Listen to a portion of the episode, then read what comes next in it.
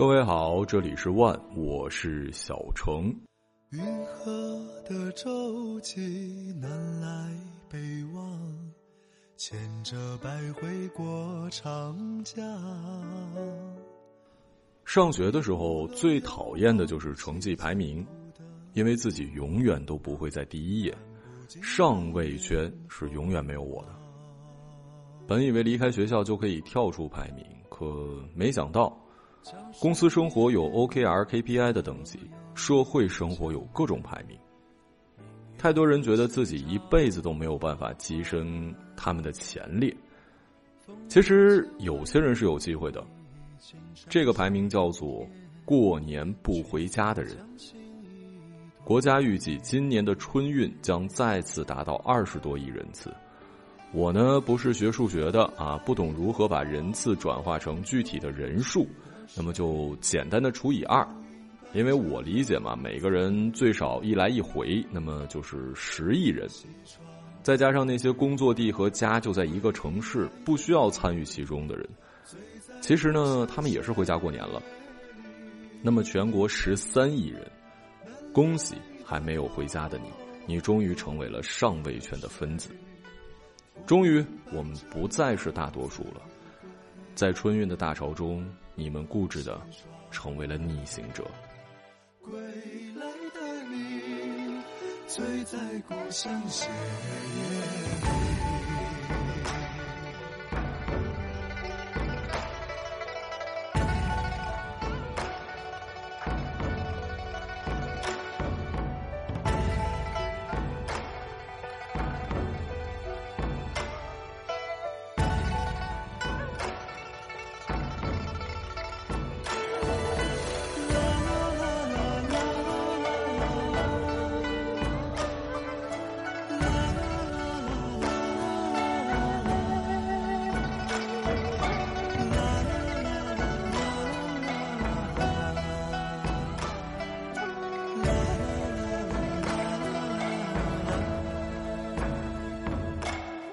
山烟雨洒落悠悠江南，明月何时照我还？风涛千万里，青山水连天，却似将心一朵莲。我唯一的一次没有回家过年的经历，就是前年在郑州。那个故事我记得在节目里讲过，一转眼已经两年过去了，现在还能回忆起来的就是自己做了几个菜。最重要的是为了凑齐六个，我还特地去买了一瓶呃桃罐头。陌生的城市，陌生的住所，身边一个朋友都没有。还有就是那一年应该是我唯一一次将春晚从头看到尾的春节。我终于明白了春晚的意义，不管它再难看，也是需要存在的，因为它给了不回家的人陪伴。它不再是打麻将包饺子的背景音，它是整个除夕最温暖的一束光。我终于明白为什么说每逢佳节倍思亲，因为忙碌会让我们忘记很多东西，包括思念。但除夕的晚上，没人会找你写汇报，没人会找你做业务，没有人找你。平时休息的时候，大部分人其实都这么无聊，也就算了。可是你知道，今晚很多人是跟家人在一起的。于是，我想睡觉，不是因为困，是因为我要抓紧在春晚没结束的时候睡着，这样就感觉有人陪着我了，这样在梦里。我就不是一个人了。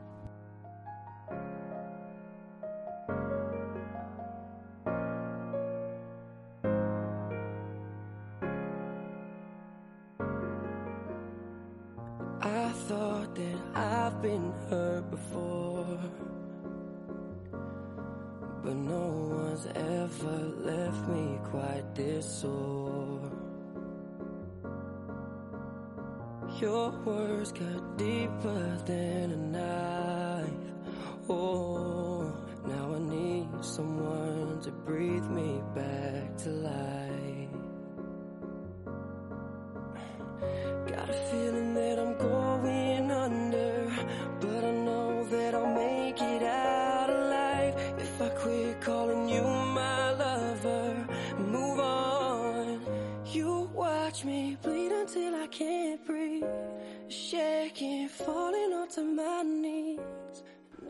其实每年春节都会有这样的报道，感谢那些因为特殊岗位不能回家的人。但今天我不想聊他们，因为起码他们还有别人去安慰、去鼓掌、去赞美。守江战士、在岗医生、铁路的乘务、警察叔叔，他们回家路上的阻碍，起码是让人骄傲的。但是更多人不回家的原因，没有所谓的那么光荣，没有所谓的那么崇高。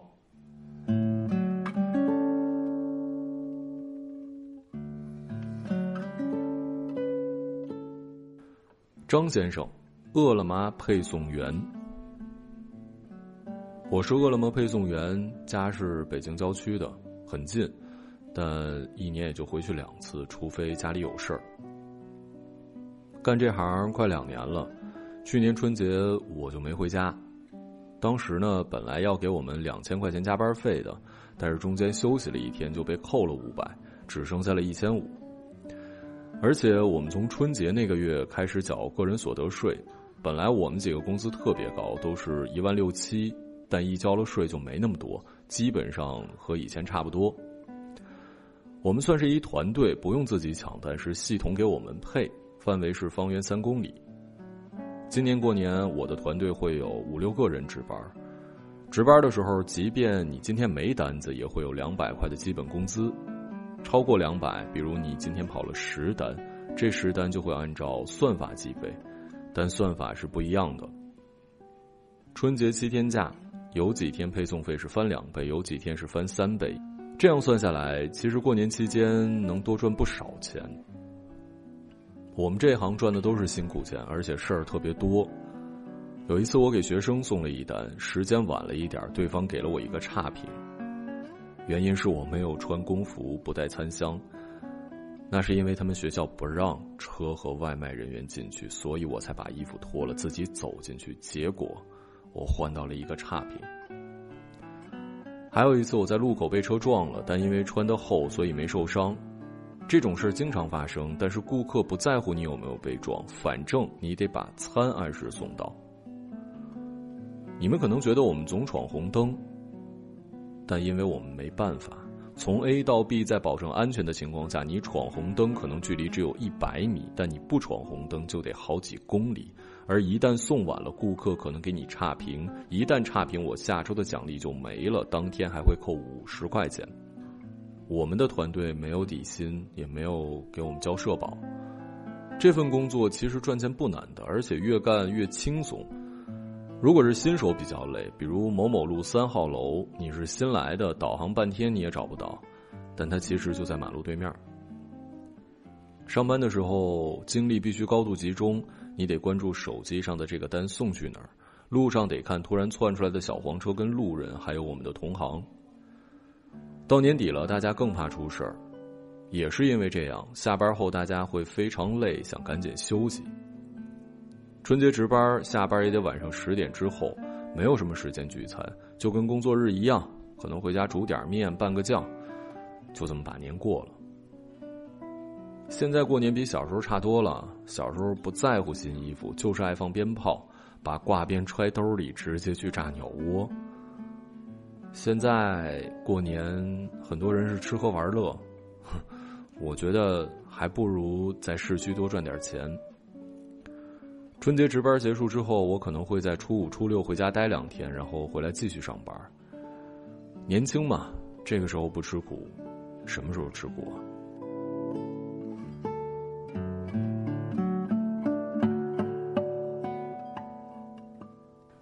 坤子，二十五岁。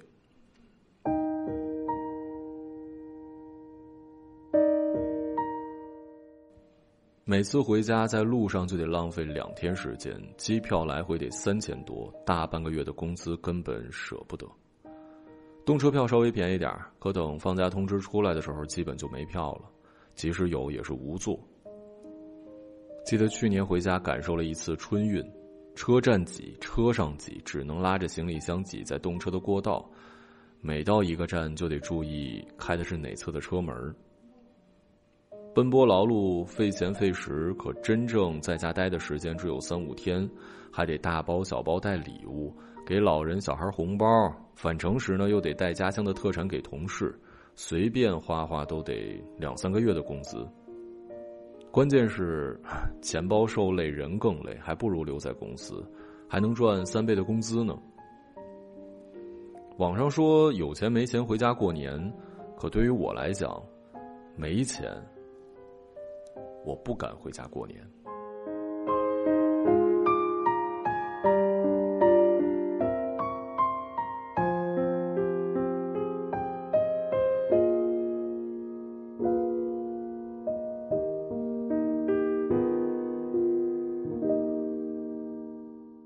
二十五岁，蓝天蓝。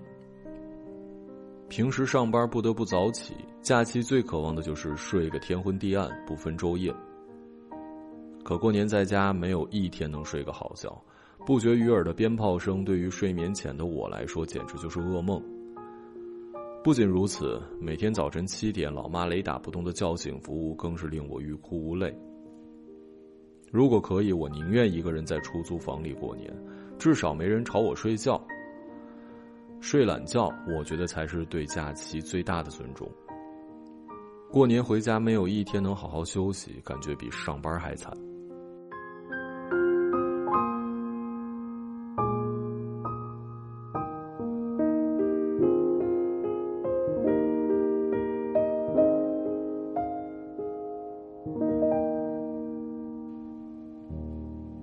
二十岁，芳芳。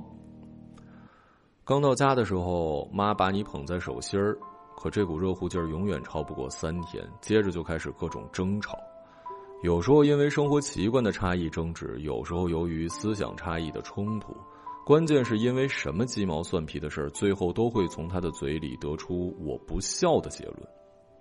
什么为了我做牛做马、洗衣做饭，就养了我这么只白眼狼。什么读书读了十几年白读了，这些真的是我最讨厌听到的。不是我不想回家过年，我只是怕争吵。或许距离产生美，才是我们家的生存之道吧。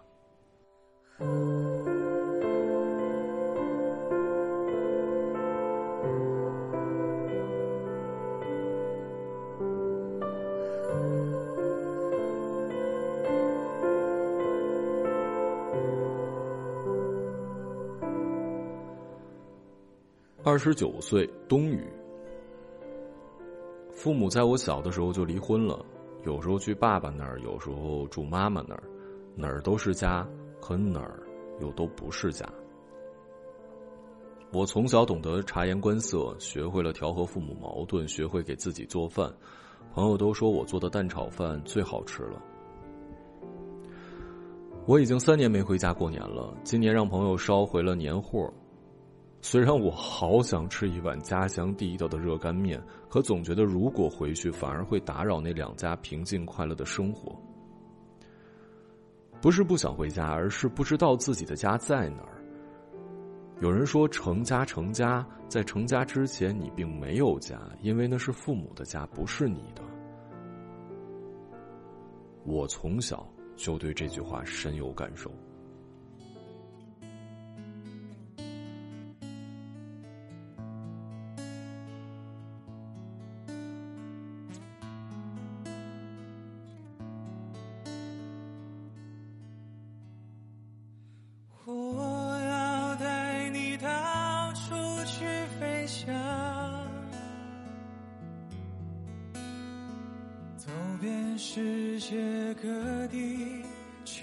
去观赏，没有烦恼，没有那悲伤，自由自在，身心。多开朗，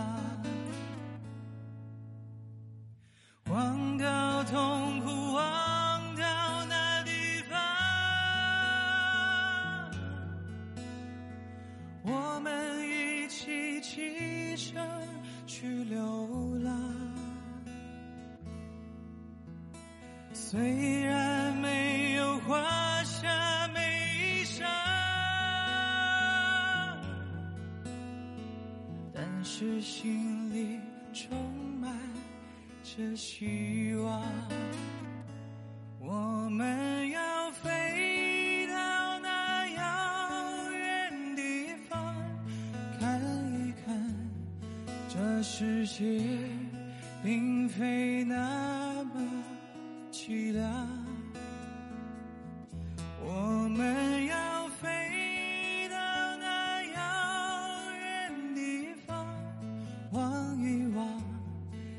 世界还是一片的光亮。